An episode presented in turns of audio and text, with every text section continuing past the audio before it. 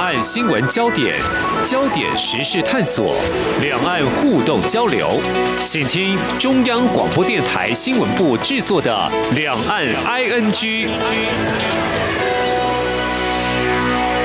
欢迎收听两岸 ING，我是宛如。在上个星期五的傍晚呢，总统府开了一个记者会哦，说到了台湾的国安人士的安排。呃，在上个星期的节目，我们来不及跟听众朋友好好的聊一聊。那在今天礼拜一呢，我们就来深入谈谈。好，这个总统府的记者会谈到什么呢？就是我们看到人事的安排方面哦，国防部长严德发将要转任国安会咨询委员，还有国安局局长邱国正要接任国防部。部长，至于陆委会主委陈明通是转任国安局的局长。那至于大家很关注的部分，就是陆委会主委，则是由邱泰三，也就是前国安会咨询委员来接任。我们看到总统府的发言人张纯涵就说呢，他们这些人哦都有专业的素养，而且都是经验丰富的沙场老将，不用摸索，可以立即上手。好，的确，他们要立刻上手了，在明天二十三号。好，这几个人我们刚刚提到的就要正式的就位了。当然，还有接下来的要经过立法院的一个备询啊，这也是台湾民主的一个历程。就是说，哎，这些人他到底怎么样去擘画台湾的未来？国安方面、国防方面，还甚至是我们所关注的两岸关系方面。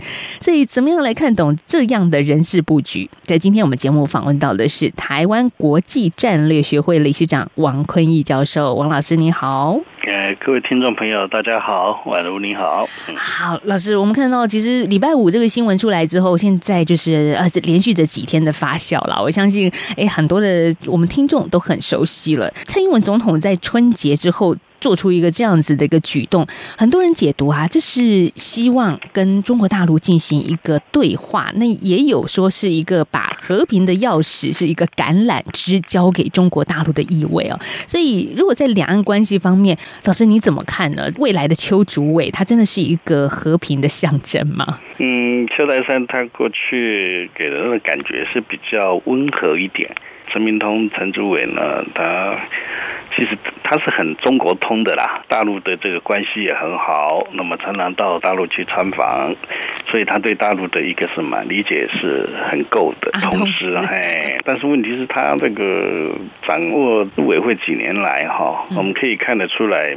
他都是比较强硬的，对他大陆的一个态度。啊，是也有一种说法叫鹰派啦，哈，对，用鹰派也可以，他你也可以说他是呃鹰，就鹦鹉，因为这个是什么老鹰的鹰，那你也可以说他是鹰的鹰，你可以说是蔡英文的鹰哈，是，嗯，没有错，两个都是鹰派的哈，对，那这样的一个。角色的话，那么我们蔡总统他已经讲得很清楚了，他希望这个什么能够跟大陆进行对话，嗯，起码关系和缓一点嘛，哦，因为现在不能再继续执行这个所谓亲美抗中的路线了。啊，我们也可以看得出来，这个什么，这个拜登的一个政策很清楚的，您表明了，就是说，呃，不可能，哎，不可能跟中国大陆好产生这个什么冲突，所以又回到一个什么主轴，这个主轴就是民主党哈。呃，他们一直强调的这种所谓既竞争又合作的这样的一个双轨的路线，那我们可以看到，川普政府他其实只只有竞争，比较少这种提到这个所谓合作的一面嘛。就是跟中国之间的关系是高度的紧绷啊，剑拔弩张的。所以现在要稍微松解一下的时候，哈。嗯，不能老是用这个太鹰派的这样的一个角色哈，来面对这个新的局势嘛。我们讲说拜登新局，所以我们这边呢，管也要新局，也要有一点新局 出现嘛。是是，那这是一个。第二个就是说，这个嗯，邱德山过去来讲的话，他还有一个比较特殊的一个角色，这角色就是什么？原先是属于这个。新潮流派系的，那么新潮流派系里面有一个嗯单位哈，有一个这个 等于社团呐，哦叫春雨文教基金会。这个春雨文教基金会里面，他过去本来是专门训练这一些新潮流的新呃新秀的。后来因为他们把触角放到这个美国去了，哦，所以曾经促成了这个肖美琴跟这个呃在奥巴马时期的这个副国务卿呐斯坦伯格的一个见面。那么也跟这个布林肯哈，就现在的国务卿布林肯哈，那关系也算不错的。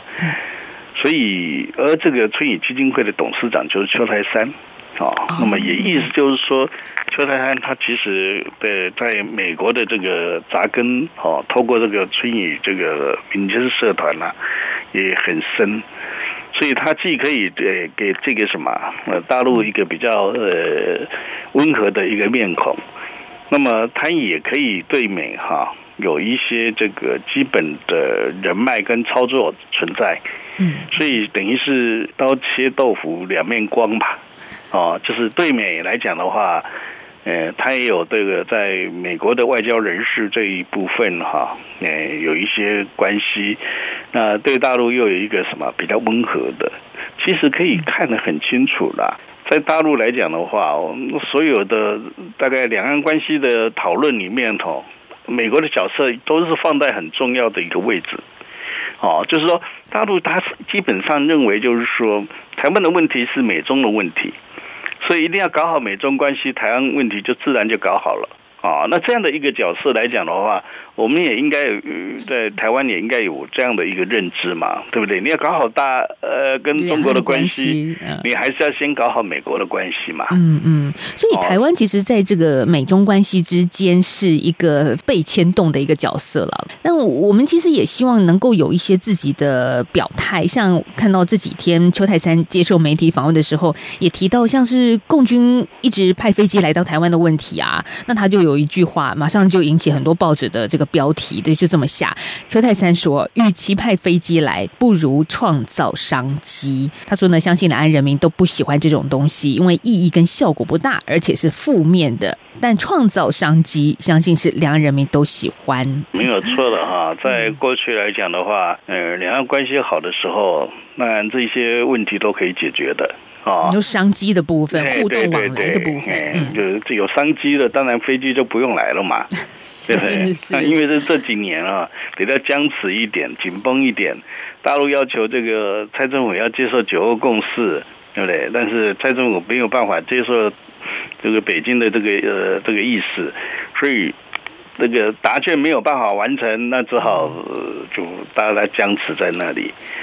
那这个我觉得变成一个死结啦，就是说在民共之间哈，真的是一个死结。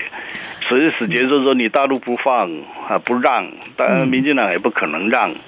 那如果还是要纯粹，就是说，一定要再把政治基础哈，呃，建立下来，然后才呃谈经济的一个交流合作啦，这方面的。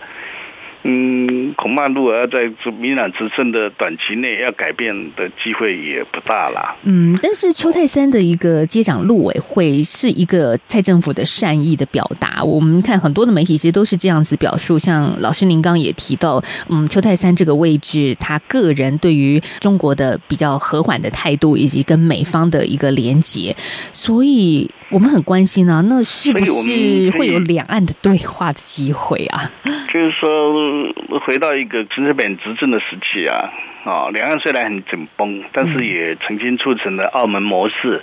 透过这种包机的一个方式哈，也让这个很多呃两岸可以做一些事情呢。小三通啊，好像也都是在陈水扁时期所做的。陆委会主委当时是蔡英文。对，邱泰山好像也是曾经当过陆委会副主委。陆委会副主委哈，在这样的一个情况之下，还是可以做一点事的。就是说没有办法全面的恢复这个什么对谈商谈，但是还是。一些有利于两岸的交流往返的这种动作，哈，当然还是可以开展的。那这样的一个情况下，如果说疫情过了以后，是不是会恢复到这种嗯，起码二轨的这种交流，啊，学者方面的交流啦，或者是这一种呃，像海基海协会的这种交流啊，等等的哈，逐步的开放，逐步的一个什么，恢复一些对话的一个空间，嗯，也许比这个什么一直僵持着，然后飞机飞来飞去，可能还好一点吧。对，而且也蛮花钱的，好，这样飞机乱飞，好，老师的这个战略的专业，这个嗯，只是把台湾人民的心越推越远嘛。因为这个对于两岸的这种所谓在大陆讲求的融合啊，呃，不是很有很有利益的啦。所以你骑飞机来飞来飞去，还不如商机，对不对？对啊。但其实台商有那么多，在大陆设厂。对啊，可是这样子的善意，其实台湾方面我们是很希望能够有一些更实质的交流的机会。不过邱泰三在这几天接受媒体访问的时候也说，要从信任跟互动的累积，才有可能把一切搬到台面上。而且一个铜板是敲不响的。那我们也看到中国的媒体哦，就是中国大陆涉台学者认为说，哎，这样子的人事国安新团队的安排，代表两岸关系要发生微妙变化了啊。这个是厦门大学台湾研究院的教授，也就是刘国生教授接受媒体访问的时候说的。所以，老师您会这么乐观来看待吗？两岸关系接下来要有微妙变化了？嗯，变好变坏都很难讲啊，啊！但是基本上，如果说台湾稍微和缓一点的时候，不像之前啊那么。那川普时期啊，亲美抗中摆了那么很严肃的脸的时候，大陆大概也不会伸手不打笑脸人嘛，哦，这样的一个动作，所以应该会有往和缓的一个嗯态度上转向就是了。嗯那这样的一个和缓的一个什么的一个气氛呢？希望能够春暖花开嘛，大家总是希望两岸。嗯嗯，这个温 温暖一点吧，哈，是不要那么紧绷了哈。那这个一个情况，但是还有一个问题，就是要思考的。那陈明通到这个国安局去的时候，希望他能够加强以他的那个专业啊，哈，对大陆的这个熟悉度，加强对大陆政情的这种研判哈。那么这总统府的说法，那这个研判要怎么研判，对不对？意思就是说，到底拿出来的都是一个比较温和的方案呢，还是像这个呃，二零一九年哈，那么习近平提到的这个呃两制的台湾方案的时候，那么我们之前蔡总统就抛出了这个呃几个征防啊啊这样的一种严厉的这样的一个呃对应啊。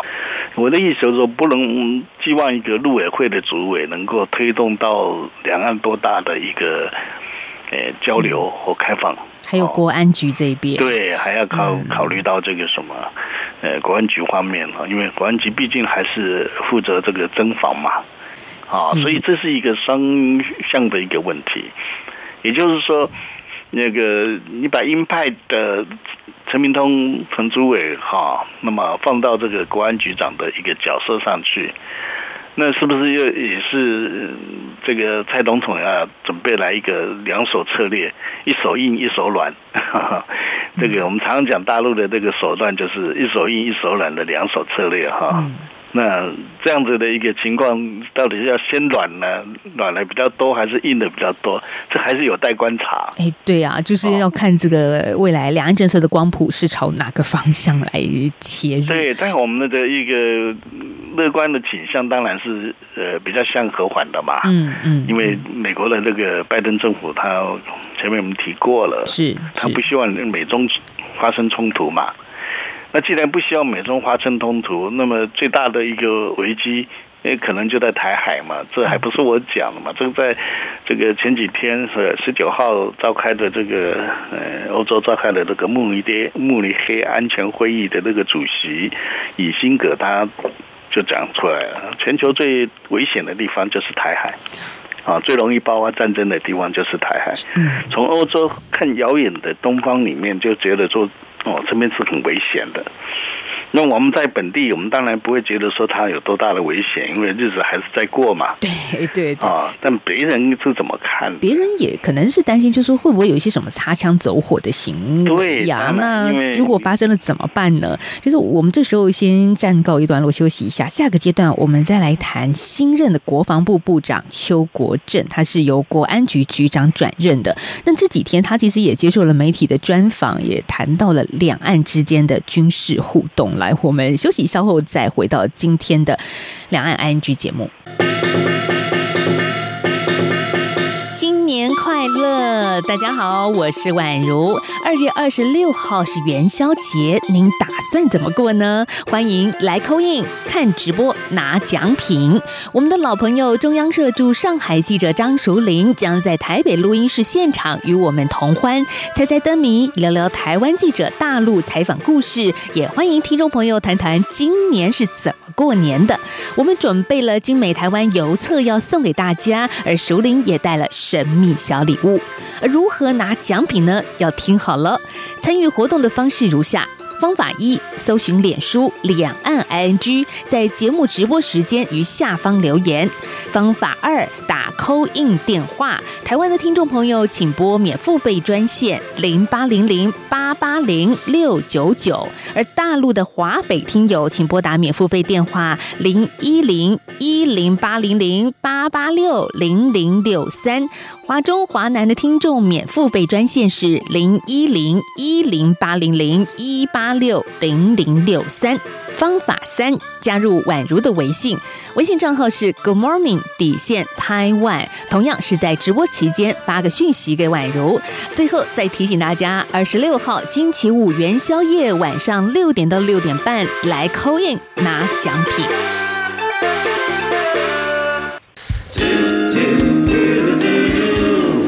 一起听最有 feel 台湾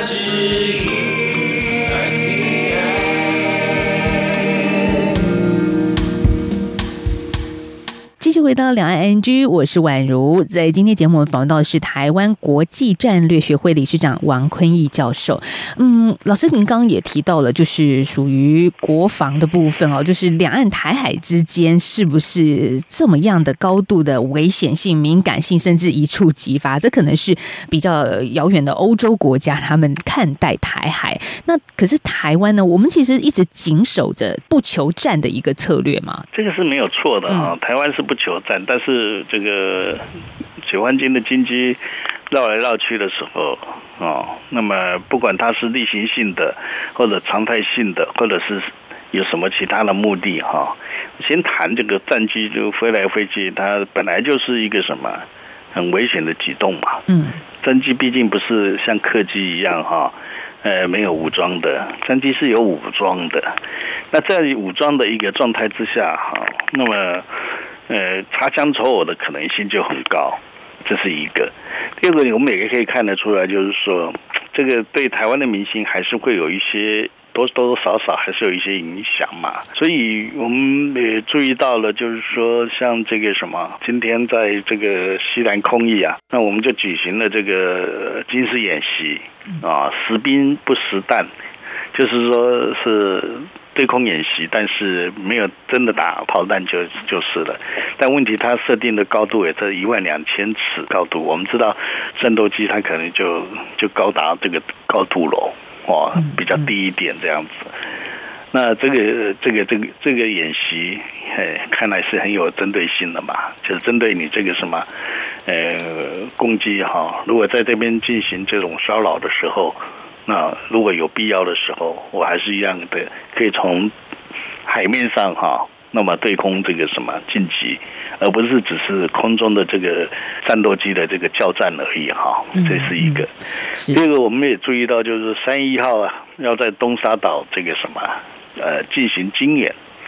东沙岛这个地方曾经传出，去年曾传出说，这个中共要呃经演哈，那么演习这个夺岛哦，夺取东沙岛的这样的一个传闻。那在这样的一个情况之下，东沙岛的经演是实弹的，哦，一样，它设定的个呃高度也是这个一万两千尺，啊。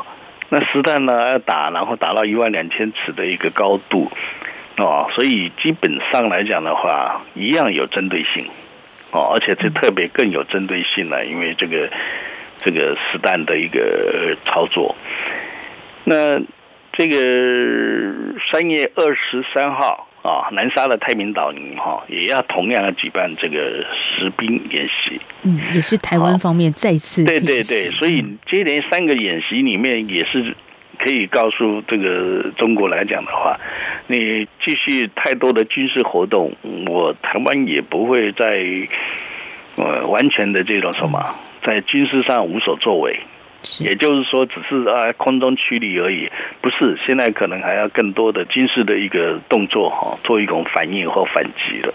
所以可以看得出来，从南海、台海到日本那边去了哈，等东海的，嗯，都是联动性的哦，军事活动就变得比较频繁了。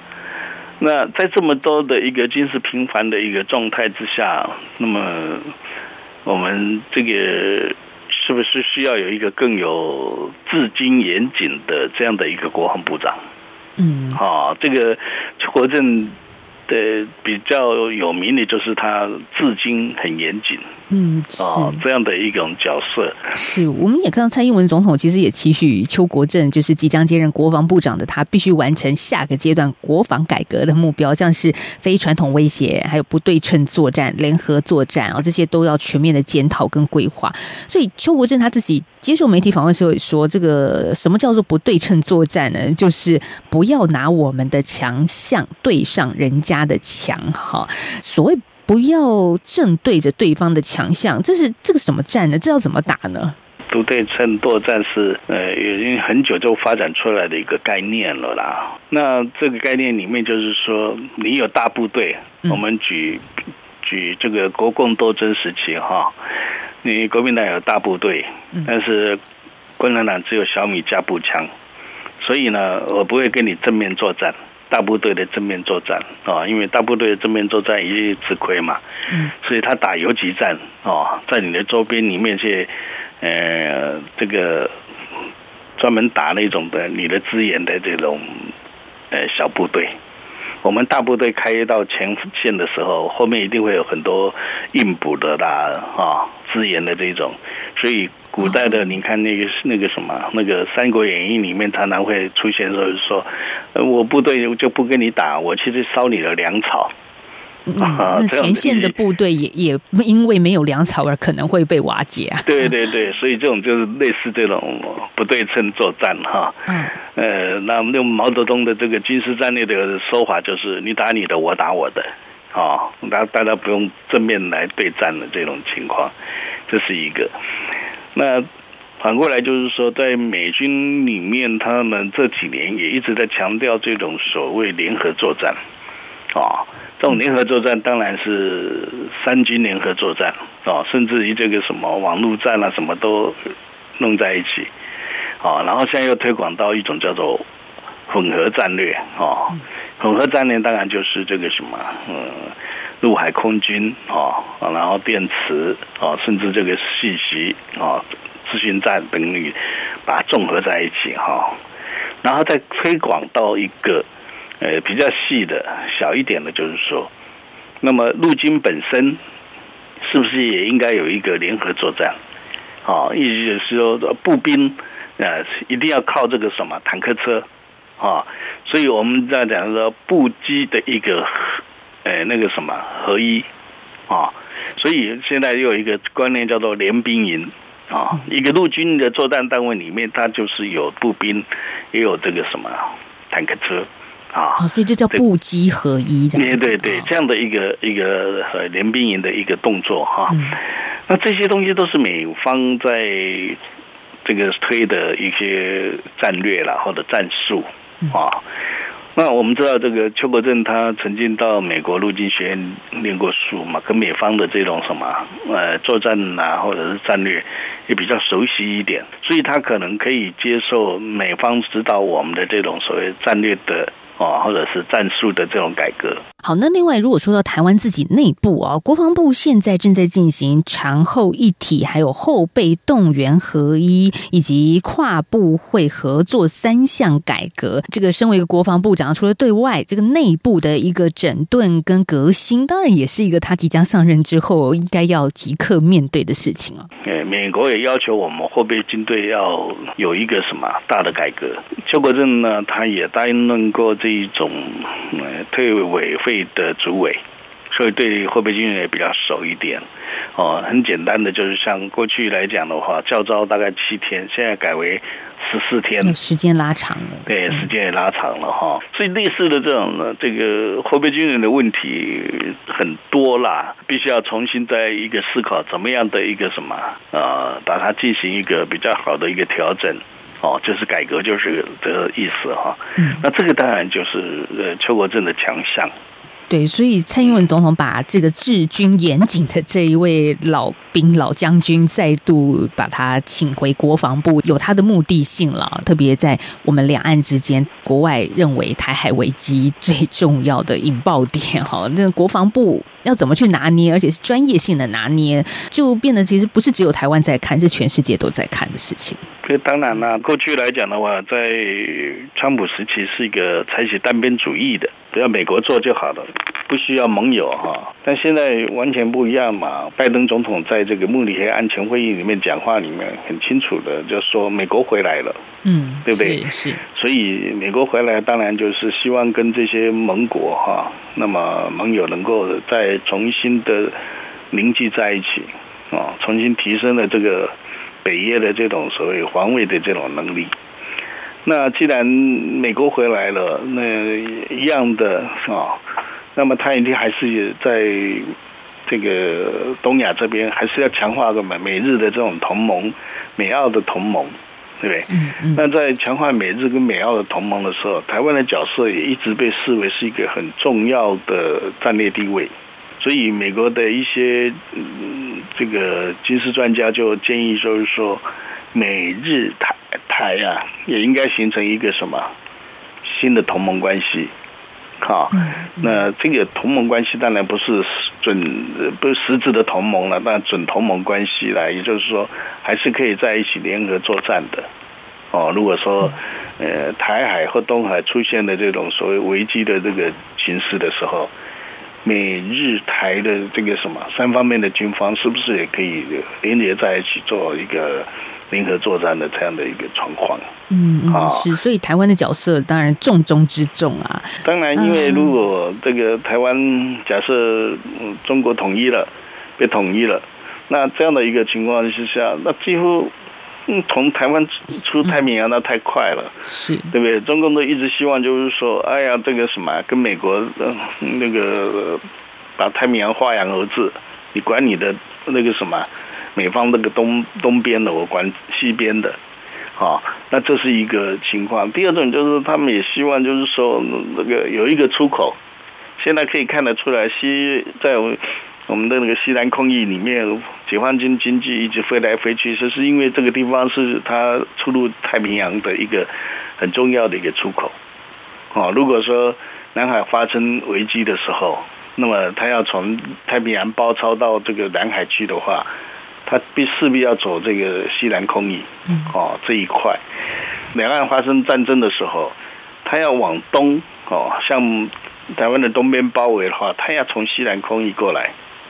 对不对？因为你如果走那个宫古岛的话，那可能很容易受到这个什么啊日本自卫队的这个影响的一个什么阻截，所以他要他要找寻一种出路。那要找寻出路的话，当然呃台湾是他很重要的一个什么进出太平洋的一个门户好了。那所以呢，美国不可能让这个中国这个用武力统一。中国呢，也不会让这个台湾这个独立，对，因为各各自的利益存在嘛，啊，这种战略利益存在的时候，谁都不可能放手的，啊，所以这也是台湾比较尴尬的一个地方啊。但你可以看得出来，就是说大家都不愿意绵延台湾的战略位置很重要，但事实上它就摆在这里，啊，摆在这里真的是很重要，因为特别是美美国跟菲律宾的关系没搞好的时候。那台湾又更重要了。对，所以为什么这一波大家很关注台湾的国安单位的人事安排？这个是牵一发动全身啦，不止从我们刚刚一开始谈到的两岸关系，最后到国家安全的问题、台海的局势，甚至跟美国之间的美中台三边关系，这都是有重要的联动性的。嗯，我们在今天节目访问到的是台湾国际战略学会的理事长王坤义教授，也谢谢王坤义教授今天来跟我们做这么透彻彻的解析，谢谢老师。嗯，好，谢谢，谢谢各位。好，今天节目进行到这了，明天再聊，拜拜。